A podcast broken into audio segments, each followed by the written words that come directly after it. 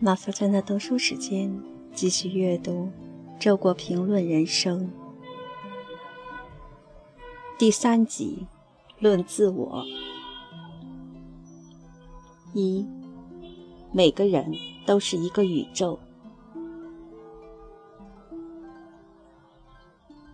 一，我的怪癖是喜欢一般哲学史不屑记载的哲学家。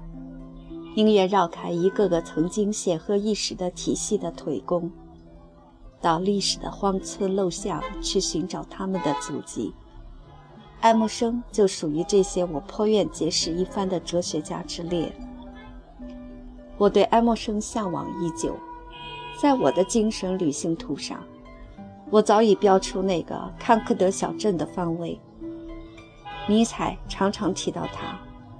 如果我所喜欢的某位朋友常常情不自禁地向我提起他所喜欢的一位朋友，我知道我也准能喜欢他的这位朋友。作为美国文艺复兴的领袖和杰出的散文大师，爱默生已名垂史册。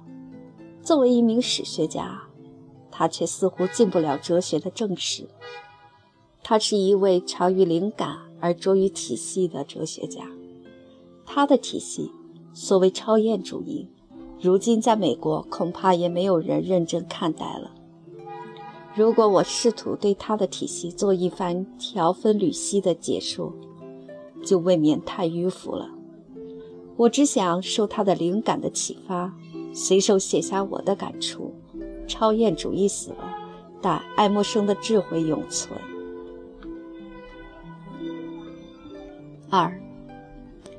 也许没有一个哲学家不是在实际上试图建立某种体系，赋予自己最得意的思想以普遍性形式。声称反对体系的哲学家也不例外。但是，大千世界的神秘不会屈从于任何公式，没有一个体系能够万古长存。幸好，真正有生命力的思想不会被体系的废墟掩埋。一旦除去体系的虚饰，它们反以更加纯粹的面貌出现在天空下，显示出它们与阳光、土地、生命的坚实联系，在我们心中唤起亲切的回响。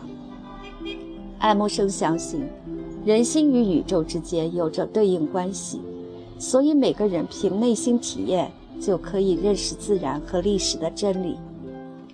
这就是他的超验主义，有点像主张“无心即是宇宙，心即理，致良知”的宋明理学。人心与宇宙之间究竟有没有对应关系？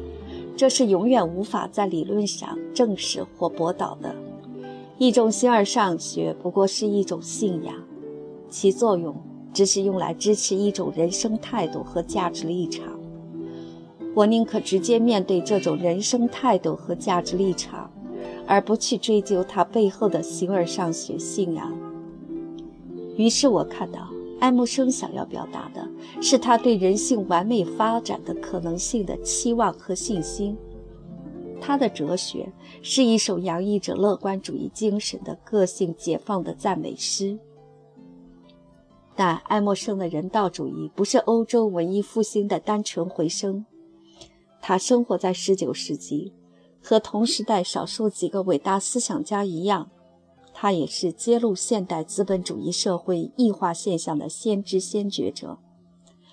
每个人都是一个宇宙，但在现实中却成了碎片。社会是这样一种状态：每一个人都像是从身上锯下来的一段肢体，昂然地走来走去。许多怪物。一个好手指，一个景象，一个胃，一个肘弯，但是从来不是一个人。我想起了马克思在1844年的手稿中对人的异化的分析，我也想起了尼采的话：“我的目光从今天望到过去，发现比比皆是碎片、断肢和可怕的偶然，可是没有人。”他们的理论归宿当然截然不同，但都同样热烈怀抱着人性全面发展的理想。往往有这种情况：同一种激情驱使人们从事理论探索，结果却找到了不同的理论，甚至彼此成为思想上的敌人。但是，真的是敌人吗？三，每个人都是一个宇宙，每个人的天性中都蕴藏着大自然赋予的创造力。把这个观点运用到读书上，爱默生提倡一种创造性的阅读，这就是把自己的生活当作正文，把书籍当作注解。听别人发言是为了使自己能说话，以一颗活跃的灵魂为获得灵感而读书。几乎一切创造欲强烈的思想家都对书籍怀着本能的敬畏。孟天曾谈到，文集。即因读书过多而被文字之斧砍伤，丧失了创造力。叔本华把读书太烂批作将自己的头脑变成别人思想的跑马场。爱默生也说：“我宁愿从来没有看见过一本书，而不愿意被它的吸力扭曲过来，把我完全拉到我的轨道外面，使我成为一颗卫星，而不是一个宇宙。”许多人热心地请教读书方法，可是如何读书其实是取决于整个人生态度的。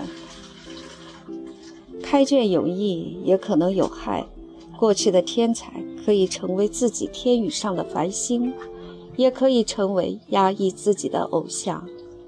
爱默生俏皮地写道：“温室的青年人在图书馆里长大，他们相信他们的责任是应当接受西塞罗。”洛克、培根的意见，他们忘了西塞罗。洛克与培根写这些书的时候，也不过是图书馆里的青年人。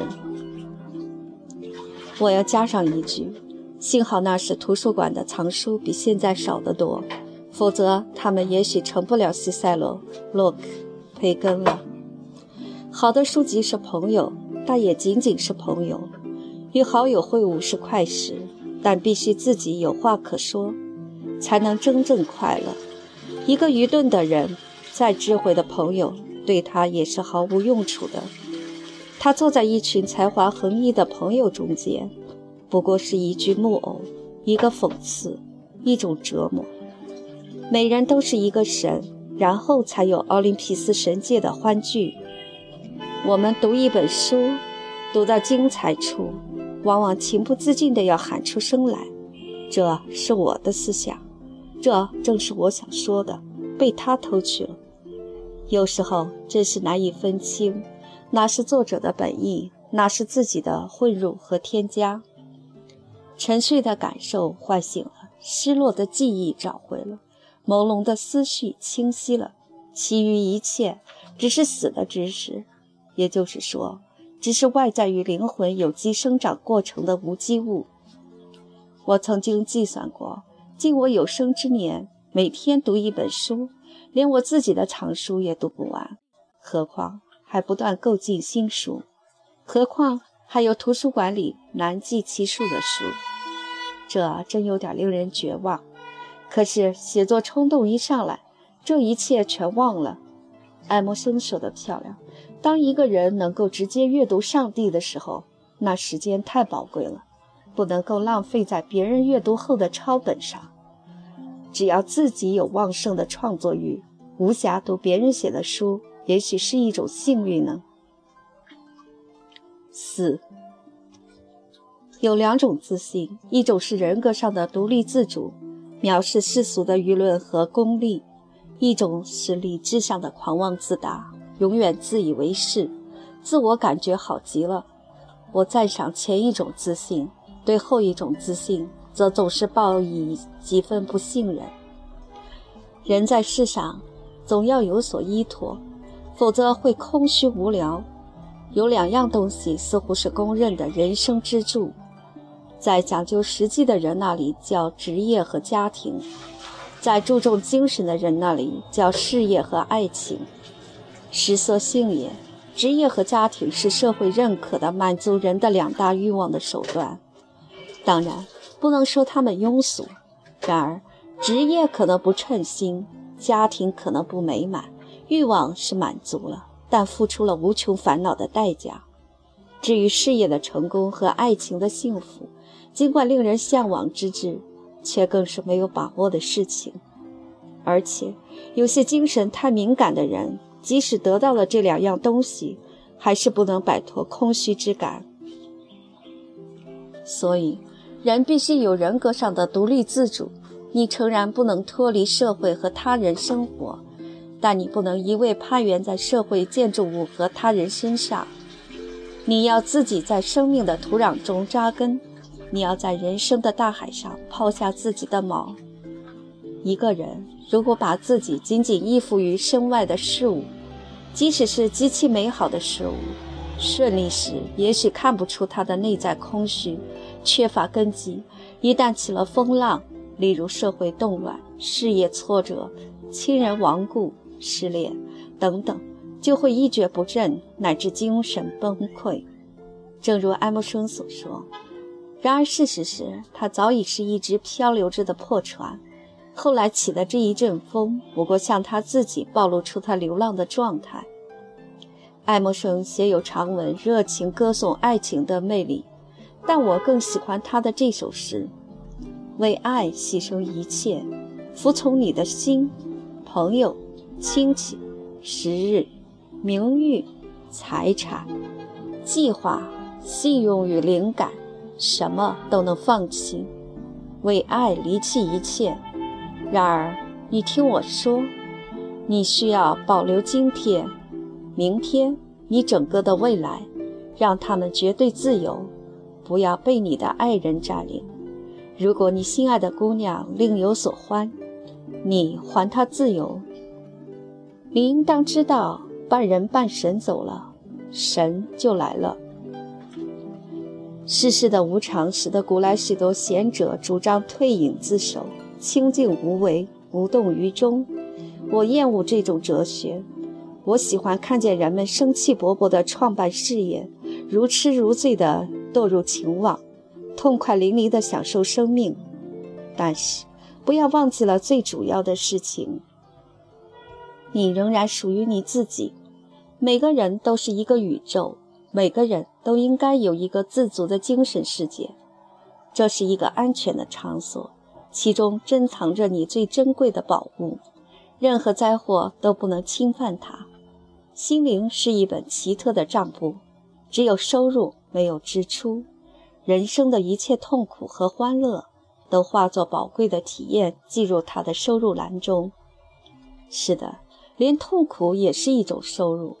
人仿佛有了两个自我：一个自我到世界上去奋斗、去追求，也许凯旋，也许败归；另一个自我便含着宁静的微笑，把这遍体汗水和血迹的哭着、笑着的自我迎回家来。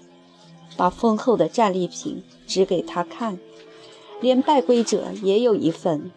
爱默生赞赏儿童身上那种不怕没得饭吃、说话做事从不半点随人的王公贵人派头。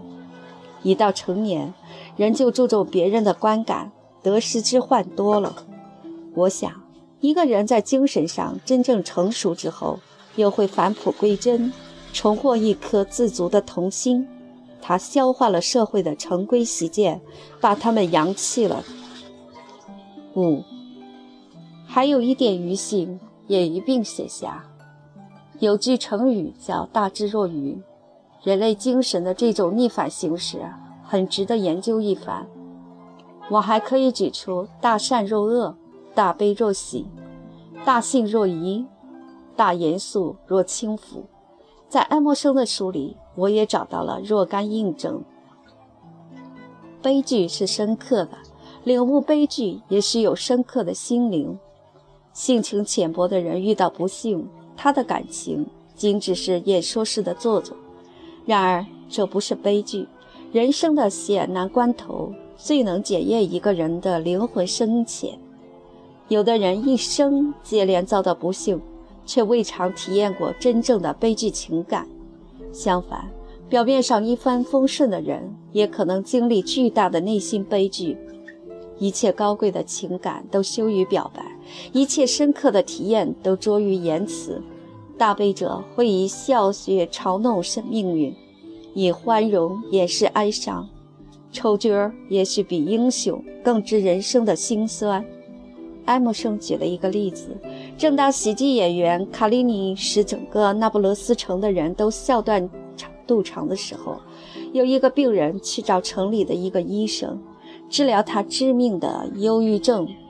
医生劝他到戏院去看卡利尼的演出。他回答：“我就是卡利尼。”与此相类似，最高的严肃往往貌似玩世不恭。古希腊人就已经明白这个道理。爱默生引用普鲁塔克的话说：“研究哲理而外表不像研究哲理，在嬉笑中做成别人严肃认真的做的事，这是最高的智慧。正经不是严肃，就像教条不是真理一样。”真理用不着板起面孔来增添它的权威，在那些一本正经的人中间，你几乎找不到一个严肃思考过人生的人。不，他们思考的多半不是人生，而是权力；不是真理，而是利益。真正严肃思考过人生的人，知道生命和理性的限度，他能自嘲，肯宽容。愿意用一个玩笑替受窘的对手解围，给正经的论敌一个教训。他以诙谐的口吻谈说真理，仿佛故意要减弱他的发现的重要性，以便只让他进入真正知音的耳朵。尤其是在信仰崩溃的时代，那些扬癫装疯的狂人，倒是一些太严肃地对待其信仰的人。鲁迅深知此中之理，说嵇康、阮籍表面上毁坏礼教，实则倒是太相信礼教，因为不满意当权者利用和亵渎礼教，才以反礼教的过激行为发泄内心愤想。其实，在任何信仰体制之下，多数人并非真有信仰，只是做出相信的样子罢了。于是，过分认真的人就弃而论究是非，阐释信仰之真谛，结果被视为异端。一部基督教史就是没有信仰的人以维护信仰之名，把有信仰的人当作邪教徒烧死的历史。殉道者多半死于同志之手，而非敌人之手。所以，爱默生说：“伟大的有信仰的人永远被目为异教徒。”终于被迫以一连串的怀疑论来表现他的信念。怀疑论实在是过于认真看待信仰或知识的结果。苏格拉底为了弄明智慧的实质，遍访雅典城里号称有智慧的人，结果发现他们只是在那里盲目自信，其实并无智慧。他到头来认为自己仍然不知智慧为何物，说出了那句著名的话。我知道，我一无所知。哲学史上的怀疑论者，大抵都是太认真的要追究人类认识的可靠性，结果反而疑团丛生。